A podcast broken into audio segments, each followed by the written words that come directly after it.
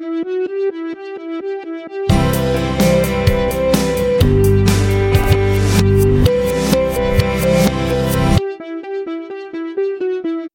guys, welcome to another episode of this podcast.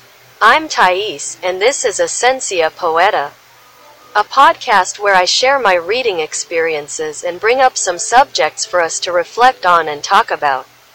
Today I came to talk to you about my most recent reading, which is already boiling many teachings in my heart and making me more and more passionate about this part of the Bible, which I must have commented on several times, everywhere. That this is the part one love the most, and which always leaves me fascinated, impressed, amazed. I don't even have adjectives that contain everything I feel for these writings that make up mine, yours, our dearest Old Testament. This week I started reading the book of Numbers and, seriously, people, I am very amazed with how much I have learned from the Lord regarding subjects, amazingly, current. This reading of the book of Numbers has instructed me a lot about how we should proceed in activities that, as the Church of the Lord, we carry out today, in the middle of the year 2023. And, speaking of that, speaking of teaching, whoever heard the last episode will remember when I said that every teaching that we receive today from the Lord, through the Holy Scriptures, that is, through reading the Bible, is a teaching that should not be considered just theoretical knowledge in the sense of having the Bible only as historical or cultural data from a distant past that does not apply in our current reality, or worse. In the more specific sense of having the Old Testament as texts that have little to contribute to our current practices, whether in our service to Christ or in our own life. No, people.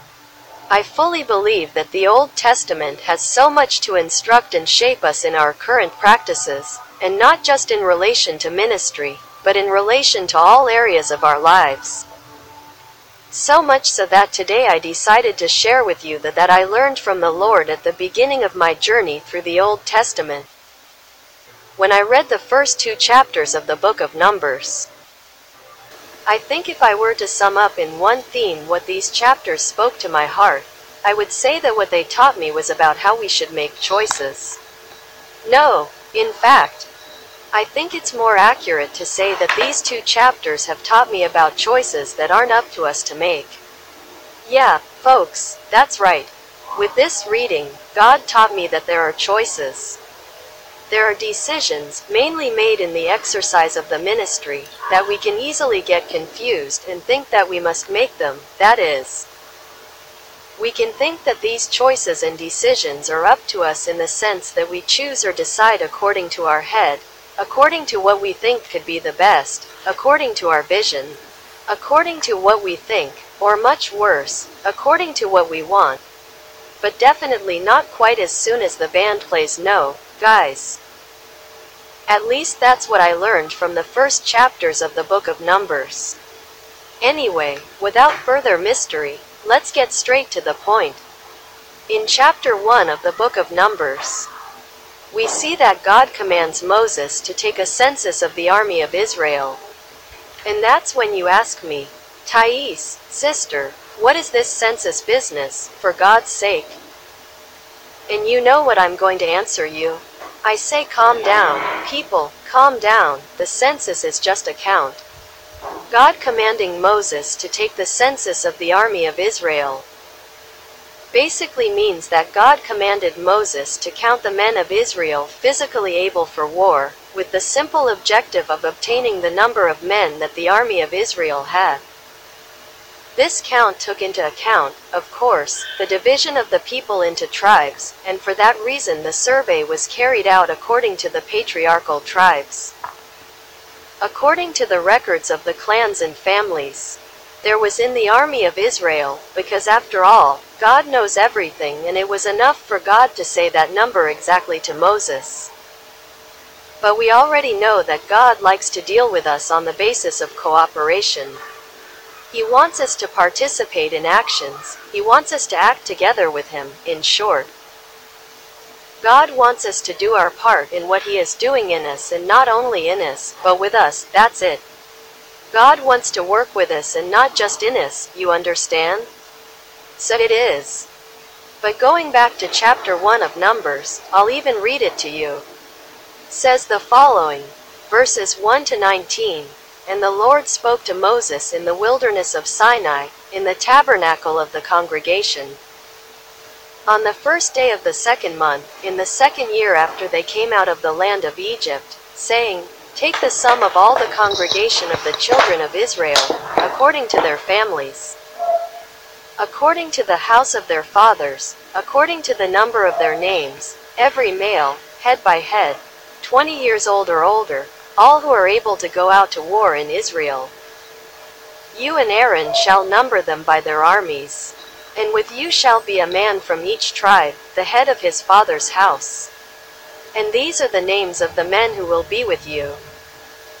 From the tribe of Reuben, Elizur the son of Shedeur from Simeon, Shelumiel the son of Zurishaddai from Judah, Nahshon the son of Aminadab from Issachar, Nathaniel the son of Zuar from Zebulun, Eliab the son of Helon from the sons of Joseph, from Ephraim, Elisama, son of Amihud, of Manasseh, Gamaliel the son of Pedahzur, from Benjamin, Abidan, son of Gideoni from Dan, Izur, son of Amishadai from Asher, Pagiel, son of Ochran from Gad, Eliasaph, son of Deuel from Naphtali, Ira, son of Enan. These were the elect of the congregation, the princes of the tribes of their fathers, the heads of thousands in Israel.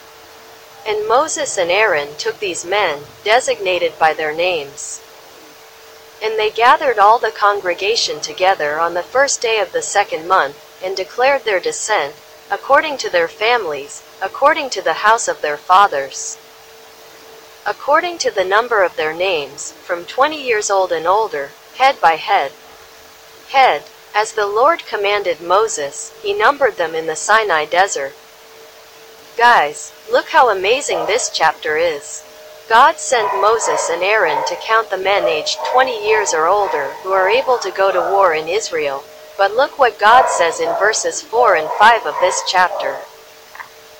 Right after God gives this order to Moses, God says like this, And with you shall be a man from each tribe, the head of his father's house. And these are the names of the men who will be with you. From the tribe of Reuben, Elizur, son of Shedeur from Simeon, Shelumiel, son of Zurishaddai from Judah, Nahshon, son of Amminadab gigantic that God gave him. Now tell me, do you already understand what is happening here? People, simply God formed the team that will help Moses and Aaron in this mission. And the most important point of this is that it was God. God Himself, who chose, who elected, who designated the people who would be leaders of each tribe and consequently the people would be part of the executing team of this great project. It wasn't Moses, it wasn't Aaron, it wasn't Jethro, Moses' father-in-law, who chose these leaderships, but it was God, alone, Moses just accepted God's decision. In verse 16 it is written that these men were chosen from the congregation, the princes of the tribes of their fathers, the heads of thousands in Israel. And right after verse 17 goes to say, And Moses and Aaron took these men, designated by their names. People, what these verses are saying is that Moses received the order to count the army and along with the order God himself indicated. To designate means to indicate, to point out, to show. That is, God indicated, God showed who would be chosen by God to be the leaders of the tribes that would help Moses and Aaron in this endeavor. Verse 17 is clear. It says these men were designated by their names. Look at this, people. God said the names of who he wanted on that team. Moses didn't know who they would be. Moses wasn't even consulted as to whether he approved of the choice, whether he thought these chosen men would be capable, or that this team would do well. Simply, God arrived and said, Moses, you and Aaron will count the army. Each tribe will have a leader to help you in the mission, and the leaders will be Shelumiel, Nasim, Nathaniel, Eliabi, Elisama, Gamaliel, Abedin, Izer, Pagiel, Eliasaph and Ira. Wow, how amazing, guys. Really, this magnificent moment of God raising leaders according to his own sovereign choice and without human intervention at any moment. We see it being confirmed throughout chapter 2 of the book of Numbers. In this chapter 2, we see that God ordained a specific arrangement for the Israelites to encamp around the tabernacle of the congregation, and to organize each tribe correctly in its proper place. God dictated the positioning that each tribe should obey so that this organization could work, and it is very interesting for us to observe that right after God indicates the position of each tribe. He insists on confirming the names of those that he chose to act now as leaders of the tribes. Chapter 2 of the book of Numbers says, And the Lord spoke to Moses and Aaron, saying, Each child of Israel shall pitch his tent by his own banner, with the ensign of his father's house. Around the tabernacle of the congregation they shall pitch their tents. Verse 3 And on the east side, beside the rising sun, those of the banner of Judah shall pitch their tents, according to their armies, and Nashon son of Amminadab shall be captain over the children of Judah. Verse 5 And the tribe of Issachar shall encamp near him, and Nathaniel the son of Zuar shall be captain over the children of Issachar. Verse 7 Then the tribe of Zebulun and Eliab son of Elon shall be captain over the children of Zebulun. Verse 10 On the south side shall be the banner of Reuben, according to his armies. And the captains of the sons of Reuben shall be Elizur the son of Sedor. Verse 12 And beside him shall the tribe of Simeon encamp. And the captain of the sons of Simeon shall be Shelumiel the son of Zurishaddai.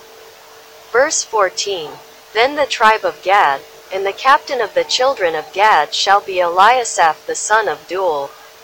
Verse 18 On the west side shall be the standard of Ephraim's army according to his armies, and the captain of the sons of Ephraim shall be Elishama the son of Ammihud. Verse 20 And by his side shall be the tribe of Manasseh, and the captain of the sons of Manasseh shall be Gamaliel the son of Pedahzur. Verse 22 Next shall come the tribe of Benjamin. And the captain of the children of Benjamin shall be Abedin the son of Gideoni. Verse 25 The banner of Dan's army will be on the north side beside his armies. And the sons of Dan shall be Izer the son of Ammishaddai. Verse 27 And the tribe of Asher shall encamp by his side, and the captain of the sons of Asher shall be Pagiel the son of Ochran. Verse 29 Next will come the tribe of Naphtali, and the captain of the sons of Naphtali shall be Ahira the son of Enan. Verse 34 And the children of Israel did so, according to all that the Lord had commanded Moses. So they encamped by their banners, and so they marched, each according to his families, according to his father's house. Uffah. End of the second chapter, everyone. It's amazing that in it God doesn't just say the name of the person chosen by him to lead specific tribes. But God also insists on saying the name of this chosen person's father. He says, the leader of tribe X will be Nahshon, son of Amminadab, Nathaniel son of Zuar, Eliab son of Elon and so on. And in this I see that what God is doing is leaving no doubt about who he has chosen to compose the leadership of the people. And with that, we learn that with God. It's no use wanting to call the Nathaniel you want to lead, because the Nathaniel that God chose was Nathaniel son of Zuar, you know? God leaves no doubt. He makes sure that his choice is clearly understood, you know? And for me it was very impactful to realize that in these two chapters. Realizing that God is the one who forms the teams that will be needed to help someone on a mission. And that in this formation God does not need our opinion because it is His work and He does as He wants and chooses who He wants to be in charge of specific groups that together will form part of a much larger project. And that reminds me of you know what? From the church, of course. Currently, I congregate in a church that is divided into many departments, I believe. In order to organize itself in terms of the specific content of activities such as rehearsals, prayer circles, Bible school, evangelism, etc. So, in this case, there is the children's department, the teenagers department, the youth department, the ladies department, the men's department, the Sunday Bible school department, the dance department, which people here in the Northeast more commonly call choreography, music department, family department, missions office, treasury, and so on. And the most interesting thing is that, for each of these departments, a department leader is chosen, who is someone who will coordinate the activities and functions related to each specific group. And these leaders are usually people that the pastor of the church calls to lead these respective teams. And that's exactly what I want to talk about and relate to the biblical passages we read today in Numbers chapter 1 and chapter 2. So let's go. See well. I just said that the pastor of the church calls certain people to be part of the leadership of the church. Do you understand? I said that the pastor of the church calls. I did not say that the pastor of the church chooses. Calling people and choosing people are very different things in this context that I am bringing here.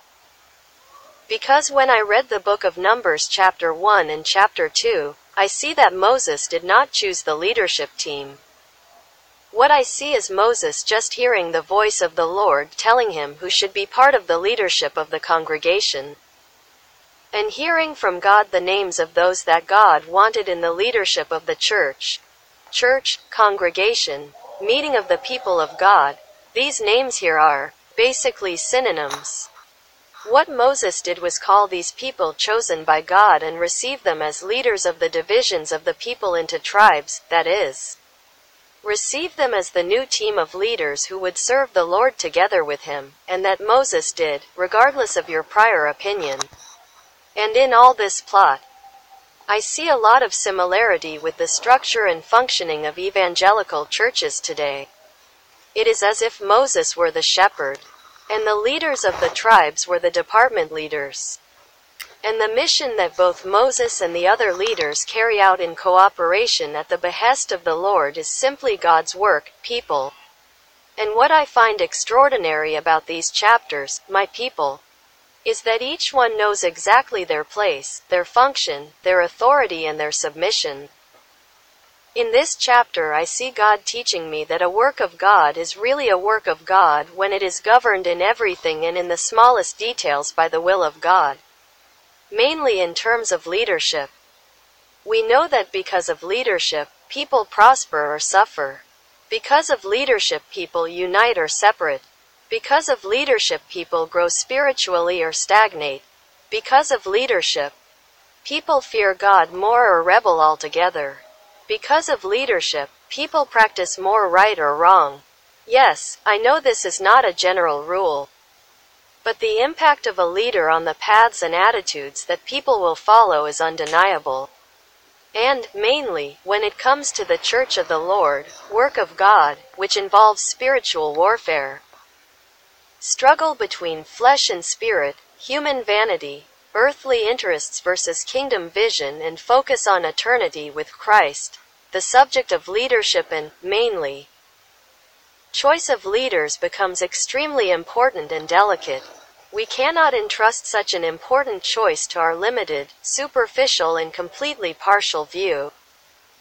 Even if we try to deny it with all our might, what I learned from Numbers chapters 1 and 2, and if you look, you will find many passages that will talk about this in both the Old and New Testament.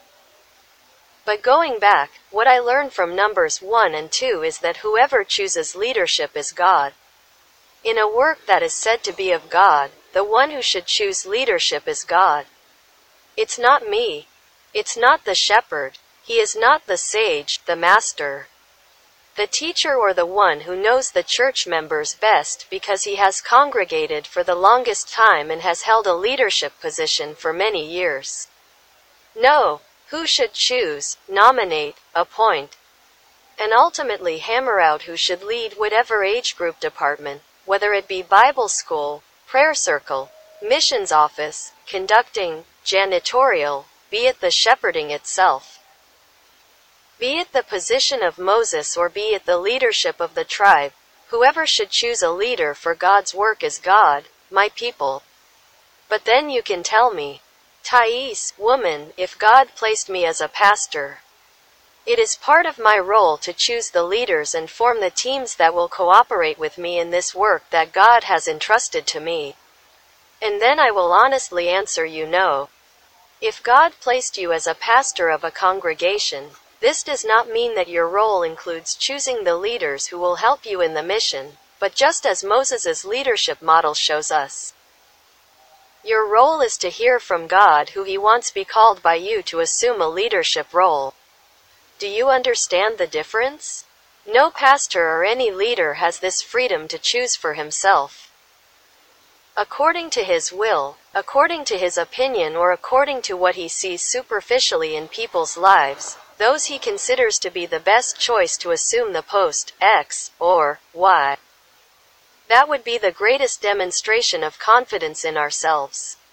In our ability when we are in a work that directly involves the spiritual world and a fierce struggle of darkness so that this work does not prosper.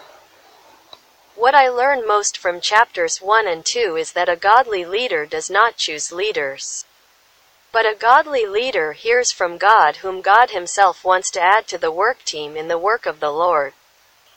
Therefore, if you are a pastor leader or a department leader, even if you see yourself directed by God to join a mission that will require the formation of a support team, understand that it is not you who will choose the future members of that team based on an affinity, friendship, or based on the extraordinary skills of so and so. Or whatever the reasons you have for wanting this or that person to be part of that team. Remember, your job as a leader is to listen to the Lord. Your job is to listen to the Lord. Therefore, no matter how urgent this team building is, no matter if you have little time or if you run out of time, do not choose for yourself. Prioritize listening to the Lord. Seek God in prayer, fasting, consecration. Ask the Lord for direction, ask for confirmation, and I would even suggest asking for more than one. This practice is biblical and God knows the intentions of the heart. He will know how to discern between unbelief and zeal so as not to make a mistake in carrying out the work. Anyway, that's it, Pastor. That's it, leaders. That's it, EBD coordinators. Mission coordinators, conductors, musicians, prayer circle leaders. Let God show you who He wants. And don't be afraid of not understanding who God wants. Because God is primarily interested in being clear in the choices He makes. When God told Moses who the Lord wanted to be part of the leadership, God spoke not only the name of the chosen one, but also God spoke the name of the Father of whom he chose so that no one could get confused and end up calling the wrong person. People, be at peace in doing things the right way because the Holy Spirit speaks. He is the true and rightful leader of God's work. He is the one who most wants leaders and pastors to hear from him what they should do in every detail of the work that God has entrusted to each of them. That's it, folks. Let's learn from the number book. Let's learn from the recorded experiences of Moses' leadership. Let's learn from the Old Testament, my people. And so, if you are wanting to argue that we have received a New Testament and therefore the Old Testament has passed away and no longer serves us, I will with all my heart answer you using the words of the Apostle Paul recorded in Romans, which even is in the New Testament. Romans chapter 15, verse 4 says this For everything that was written before was written for our learning so that we might have hope through patience and the encouragement of the Scriptures. And still appropriating the words of Paul. Now in 1 Corinthians chapter 10, also in the New Testament, in verse 6, as Paul speaks of what happened in the past, in the times of Moses, Paul writes, Now these things became examples for us, in order that we may not covet bad things as they coveted. And in that same 1 Corinthians chapter 10, verse 11, Paul concludes by saying, These things happened to them as examples and were written down for our admonition, upon whom the ends of the ages have come. And, if even with all this you say, Okay Thais, I understand, but my model of leadership and shepherding is not Moses, it's Jesus and Jesus chose the twelve who would help him in the mission. So I, Thais, invite you to meditate with me in Matthew chapter 10, verses 1 to 4, Mark chapter 3, verses 13 to 19, and Luke chapter 6, verses 12 to 16. In Matthew chapter 10, verse 1 and 2 it is written, And calling his twelve disciples, he gave them power over unclean spirits, to cast them out, and to heal every sickness and every evil thing. Now, these are the names of the twelve apostles. And then from verse 2 to 4 it will only mention the names of the disciples. But I will not go into that part too much because I want to stick to verse 1, which basically mentions the practice of leadership that we learn today from Numbers chapters 1 and 2, which is the function of the pastor, the function of a leader who is about to participate in the formation of a team is to call the new members. Mark chapter 1 does not use the word chose. But it says that Jesus called the twelve new members of the team. It is written, and calling his twelve disciples, he gave them power over unclean spirits to cast them out, and to heal every sickness and every evil. If we go to Mark chapter 3, verses 13 to 15, we read the following is written, And he went up on the mountain and called to him those he wanted and they came to him. And he appointed twelve that they might be with him and that he might send them out to preach, and that they might have power to heal diseases and cast out demons. Again, the word will focus on saying that Jesus called people who would be part of a team and who would act in leadership as well. It is very interesting for us to realize that Jesus appointed twelve to be with him. Name is a verb, it is a word that means assigning someone a post, a position.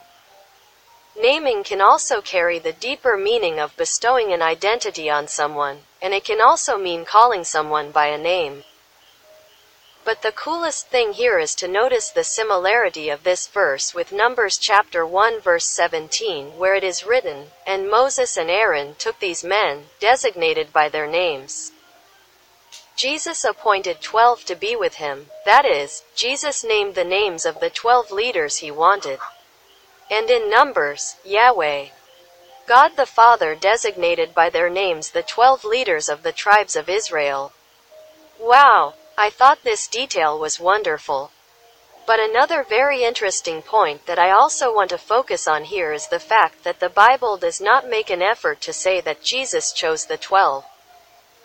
This verb to choose only appears in Luke chapter 6, even though this episode of Jesus' life was recorded in three of the Gospels. Even though Jesus is Jesus, being the Son of God, the second person of the Holy Trinity, the greatest reference for pastors and leaders of the Church of God, the Bible does not seek to emphasize that Jesus chose the twelve. But the scriptures say that Jesus called the twelve men who would be his select support team. I even checked several versions of traditional Bible translations and saw that most of them actually say that Jesus called the twelve. In the version of the New Living Bible, which is a translation with a more current language, the word used instead of calling is inviting. This is how it is written. Afterward Jesus went up a mountain and invited some to go up and meet him there. But if we pay attention, in that same sentence from Mark 3.13, the Bible says that Jesus called the twelve. But it also says that Jesus called whoever he wanted. It is written, and he went up into the mountain and called to him whom he wanted. Um. And what would be, call who he wanted, if not the same thing as choose, isn't it? Calling who I want is basically the same as choosing, right? Even in the version of the New Living Bible, which, as I said, is more adapted to today's language, in this verse it will use the verb to choose. This is how it is written in this version of the New Living Bible. Then Jesus went up a mountain and invited some to go up and meet him there. And they were. So he chose twelve of them to be with him and to be sent out to preach the gospel. Yeah, folks. And now? Does this undermine everything I've tried to convey so far? Let's review, guys. Because this really can make us think that following Jesus' model of leadership and shepherding gives us the freedom to choose whoever we want to compose a support team for a mission that God has called us to do. But it's not like that, folks. In fact, Jesus called whoever he wanted, but Luke chapter 6 verses 12 to 16 will put everything in its proper place and then everything will make sense. It is written like this. And it came to pass in those days that Jesus went up into the mountain to pray, and spent the night in prayer to God. And when it was day, he called his disciples to him. And he chose twelve of them, whom he also named apostles. Then verses 14 to 16 name the disciples. In this passage, it basically says what we've already seen in the other Gospels of Mark and Matthew. But additional information has been recorded here that makes all the difference. Here in Luke chapter 6 verse 12, we are told this very important detail. It is written, and it came to pass in those days that Jesus went up into the mountain to pray, and spent the night in prayer to God. This information, folks, is very precious and matches everything that is being said here during this entire episode. Remember, I said that the role of a leader is not to choose, but to hear from the mouth of God the name of the one that God Himself wants to choose? Then, here in Luke chapter 6 verse 12, we see that Jesus, before calling the disciples, set aside time to dedicate himself to prayer. Verse 12 says that in those days Jesus went up into the mountain to pray. And not only did Jesus go up into the mountain to pray, but Jesus spent the night in prayer. That is, Jesus spent the whole night in a meeting with God the Father and the Holy Spirit, preparing for what was going to happen first thing in the morning. And when I say getting ready, I mean Jesus spent the night hearing from God the Father the directions the Father had for that specific day. These verses in Luke chapter 6 do not say what the subject of Jesus' prayer was. But we can assume that Jesus sought God in prayer to keep himself in communion and that during this prolonged period of prayer and communion with God, Jesus received the Father's direction as to which men Jesus should call to compose his support team.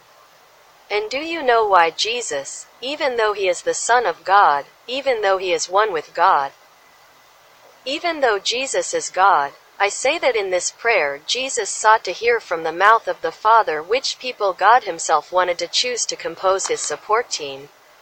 In the Gospel of John, chapter 12, verse 49, Jesus himself says, For I have not spoken on my own, but the Father who sent me gave me commandment about what I should say and what I should speak. In John chapter 14, verses 10 and 11, Jesus says, Do you not believe that I am in the Father and the Father in me? The words that I say to you I do not speak on my own authority, but the Father who is in me does the works. Believe me that I am in the Father, and the Father in me. Believe me, at least, because of the same works. In John chapter 5, verses 19 and 20 it says, But Jesus answered and said unto them, Truly, truly, I say to you, the Son can do nothing of himself, unless he sees the Father doing it. Because the Father loves the Son and shows him everything he does. And to finish with a golden key, in John chapter 5, verse 30, Jesus says, I can of myself do nothing. As I hear, so I judge. And my judgment is right, because I do not seek my own will, but the will of the Father who sent me. Yeah, guys. I think that from these verses we can already know what subject may have been discussed between Jesus and the Father that night when Jesus was completely dedicated to prayer. This night that preceded a morning when, the first thing Jesus did was call those who would be chosen. Without a doubt, the twelve men that Jesus named that morning were the Father's chosen ones. They were God's chosen ones. It was God who chose them and, consequently, Jesus chose them because the Father is in him, because of the same works as Jesus himself said in John chapter 14 verse 11. As all these previous verses show us, Jesus once again exemplified the attitude God expects from a leader and pastor. God does not expect him to make choices for himself. But God expects him to seek to hear from God the names of those whom God himself wants to be called. When Luke chapter 6, verse 13 says that Jesus chose 12 disciples, this verb choose could be used exactly because Jesus always consults God before speaking or doing anything to ensure that he only speaks and does what is really the Father's will. And that's basically what we must do too. That's it, guys. Leadership. Don't choose anyone. Hear from the mouth of God the names that he himself chose to form his support team. And remember, your role is to listen to God's direction and only after that, call the chosen ones. Therefore, if Jesus Christ, the Good Shepherd, is indeed your model and greatest reference for leadership and shepherding, dedicate yourself to prayer, dedicate yourself to listening to God and that, by the grace of God, it may be fulfilled in your ministry. The same as Jesus declared to the Father in John chapter 17 verse 4, which says, I glorified you, Lord, on earth, having finished the work you gave me to do. That's it. Everyone, stay in the peace of Jesus and see you next time, God willing.